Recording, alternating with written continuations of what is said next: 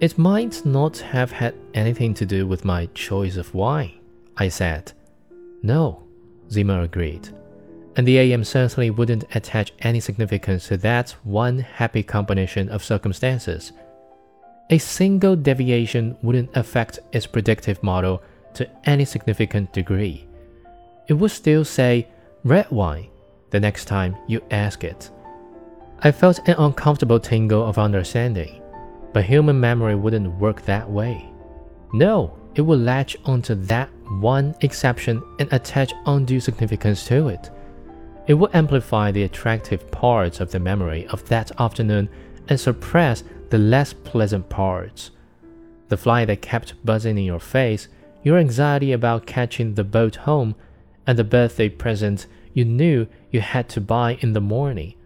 All you'd remember was that golden glow of well being. The next time you might well choose white, and the time after, an entire pattern of behavior will have been altered by one instance of deviation. The AM would never tolerate that.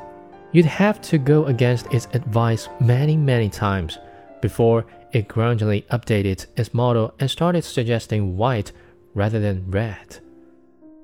Alright, I said, still wishing we could talk about Zima rather than me. But what practical difference does it make whether the artificial memory is inside my head or outside? All the difference in the world, Zima said. The memories stored in the AM are fixed for eternity. You can query it as often as you like, but it will never enhance or omit a single detail. But the implants work differently. They're designed to integrate seamlessly with biological memory, to the point where the recipient can't tell the difference. For that very reason, they're necessarily plastic, malleable, subject to error and distortion.